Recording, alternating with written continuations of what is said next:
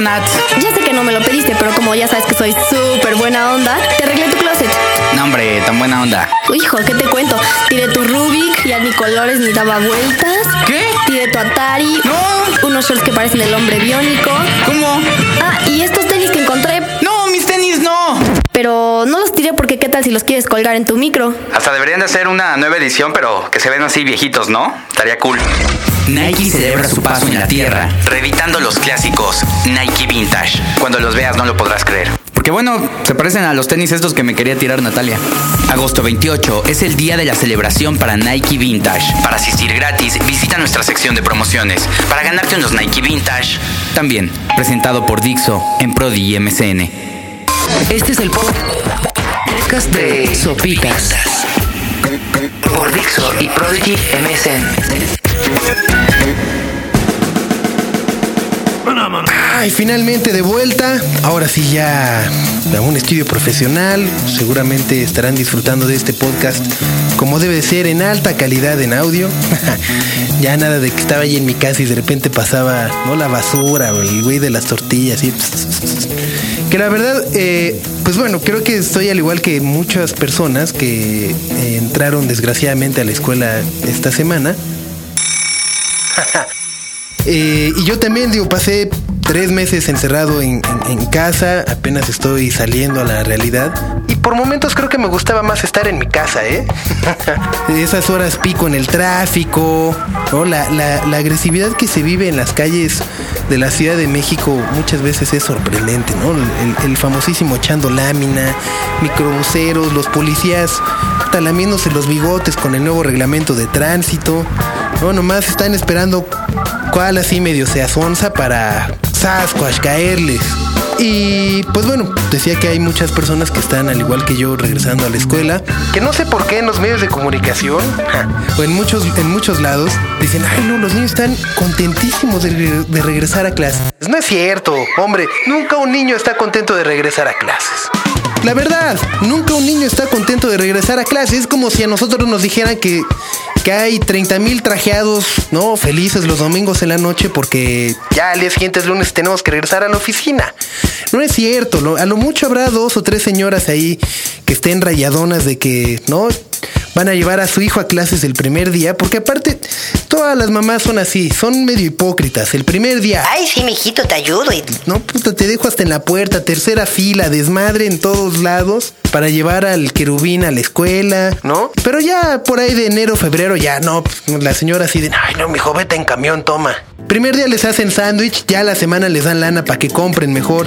Y así sucesivamente. Nada, nada, nada, nada como las peleas que uno se aventaba con los papás y que todavía me ha tocado presenciar en varios centros comerciales sobre los malditos tenis blancos. Si en la escuela piden tenis blancos y hay unos tenis que están increíbles pero que tienen una franja negra, entonces ahí se arma la discusión con los papás y con las mamás, ¿no? De, pero es que estos tenis están increíbles, son blancos, nomás tienen una raya negra. Pues sí, pero en la escuela pidieron tenis blancos, así que blancos, puta. Te compran los tenis más ñoños, blancos, pinches ahí. Todo para que llegues a la escuela y todos los del salón traigan los tenis chingones y tú los tenis pinches ahí, ¿no? O todos traen los tenis con la raya negra y dices, de haber sabido. Pero bueno, ni hablar, feliz regreso a clases los que hayan regresado a la escuela. Feliz hora extra de tráfico para los que tengan que ir a las oficinas y disfrutamos de un muy breve verano sin una gran cantidad de coches en, en- en las mañanas.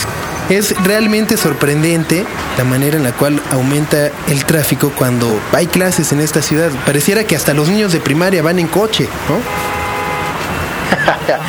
Pero bueno, estas largas vacaciones tuve la oportunidad de adquirir un libro recién editado por Alex James, eh, que a lo mejor muchos de ustedes lo ubican como el bajista de Blur.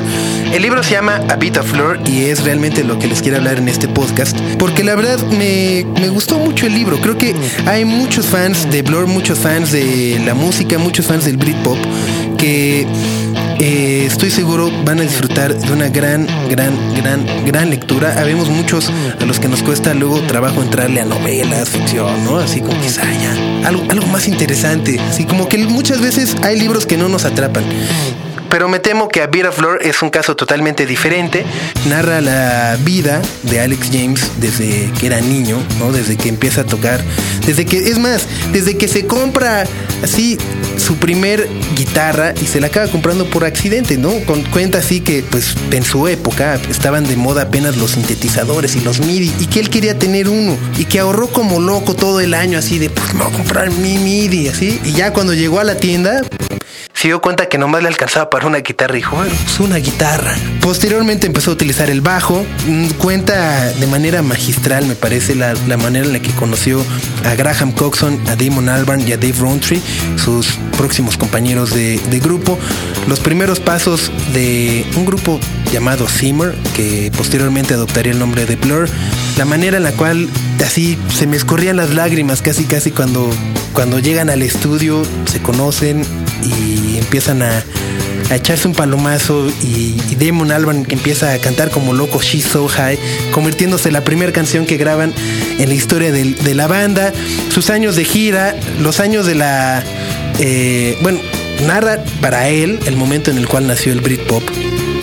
Sé que era un, eh, pues un momento clave para Blur porque había muchas personas que eh, pues comenzaban a dudar realmente de la capacidad del grupo, del talento, de que fueran a convertirse en un éxito comercial como a final de cuentas lo fueron. Y contaban así que estaban desubicados en un concierto en un festival en Suecia. Entonces, de repente dice, pues, estábamos ya en Suecia y decidimos probar dos o tres canciones de nuestro próximo álbum y echamos Girls and Boys. Y al final, los suecos acabaron cantando a coro Girls and Boys, eh, una canción que estábamos tocando por primera vez, con una locura indescriptible. Y dice, para mí ese es el momento en el que nació el Britpop. Posteriormente narra también la parte en la cual los integrantes de Blur vivieron eh, el enfrentamiento, ¿no? La llamada batalla del- de los noventas, la batalla del Britpop de Blur contra Oasis, que en ese momento ganó Blur, aunque con el paso de los años ganó Oasis sus problemas, ¿no? La manera en la cual empezó a tener problemas con el abuso de sustancias, con el abuso del alcohol. Llega a describir las giras, o sea, cuando fueron a, Suecia, a Italia, a Francia, a Argentina, a Japón y a México, ¿no? Narra una cosa increíble que dice, a mí me encanta el queso desde siempre. Y cuando iba a Japón, pues la gente me aventaba queso así, pensando desde hasta que estaba harto y me, ¿no? Les dije, puta, ya no me avienten queso, por favor, en una entrevista. Lo cual me costó muy caro porque resulta que en Japón conseguir queso es así una cosa imposible. Y todos esos fans habían conseguido queso para ofrecérmelo. Yo les decía que no. Entonces me hicieron disculparme, ¿no? Públicamente con todos esos fans que habían llevado sus quesos y me seguían aventando queso. Narra también, insisto, la, la- la parte de sus visitas a México. Y pues como todo tiene un triste final, que es cuando comienzan los problemas al interior de la banda el sentimiento de desprecio que sentía Graham Coxon y en general, insisto, es un gran, gran, gran, gran libro para la colección de libros que de la historia de- de- de- del rock, de las biografías. Está también por ahí la de Anthony Kiris, eh, la cual no he tenido la oportunidad de leer, pero todo el mundo me ha dicho que está realmente maravillosa. También pasa por sus eh, años de abuso de sustancias. Está la biografía de Motley Crue, que también está increíble. Y luego está también una, un libro que se llama 24 Hour Party People, en honor a Tony Wilson, escrito por el mismo Tony Wilson, basado a través de la historia que se retrata en la película que lleva 24 Hour Party People. Tony Wilson, para quienes no lo ubican, es un importante personaje de que las últimas dos o tres décadas en la música británica, pieza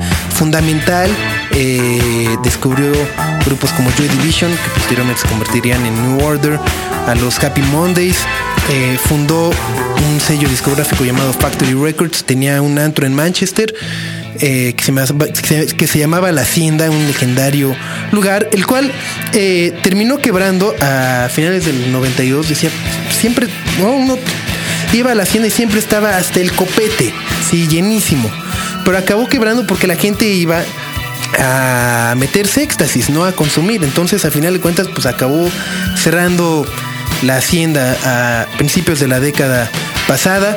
Eh, Factory también quebró su compañía disquera porque los contratos que tenía con las bandas no estaban eh, como muy bien especificados en ciertos rubros, como eh, los gastos de producción de los discos. Entonces sí había luego unas locuras que hacían que pues, dejaron a la, discográfica quebrada. A pesar de todo eso, Tony Wilson siguió impulsando la escena de Manchester. No solamente musical, sino también artísticamente. Dicen que fue el gran responsable de que Manchester apareciera en el mapa como una de las grandes capitales culturales de Europa. Y desgraciadamente falleció, falleció víctima pues, de un paro cardíaco, él también sufría de cáncer, sin embargo no murió por cáncer, sino por complicaciones ajenas a, la terrible enfermedad que enfrentaba y falleció hace apenas un par de semanas. Así que eh, si quieren enterarse más de la obra y trascendencia que tiene Tony Wilson para la cultura popular de nuestros días, les recomiendo ampliamente 24 Hour Party People, una biografía escrita por él mismo, basada en gran parte también en la película que lleva el mismo, el mismo nombre, la cual pueden conseguir ya en DVD. Pues bueno, feliz regreso a clases. Eh, si tienen algún otro libro ¿no? sobre el rock, sobre la música, que quieran compartir con nosotros, pues lo pueden postear aquí abajito sin ningún problema. Recordarán que hace algunos podcasts les mencionamos ya que subieran todas sus fotos a www.momentosgo.com y que si la gente votaba por ellas podían ganar premios, ¿no? Y la verdad es que todo resultó bastante bien, hubo mucha gente que participó y ahora está se pone como más chavocho porque eh, se pueden divertir al doble. Aparte de subir las fotos, se pueden editar ya, ponerles dientecitos de esos como de cleto, eh, etcétera, etcétera. Así que pueden editar sus fotos, ponerles hematopeyas y todo tipo de cosas para modificar la foto que ya subieron. Y ahora, si su foto es la más votada, aparte de divertirse, pues pueden ganarse una pantalla plana LCD de Sony en primer lugar, una laptop HP con Windows Vista para el segundo lugar y el tercer lugar un Xbox 360 que la verdad a mí me quedé re bien porque el mío se, se me murió. Pero bueno, aparte de, de, andar burlándose de las fotos que suban de las demás y de las propias, se pueden llevar esos premios. Así que www.momentosgo.com para poder divertirte al doble y ganar. Ya verás que cuando tengas tu pantallota, los que se burlaron de tus fotos no van a estar tan contentos. Nos vemos luego, yo fui Sopitas. Adiós. Este fue el podcast de Sopitas por Dixo y Prodigy MSN.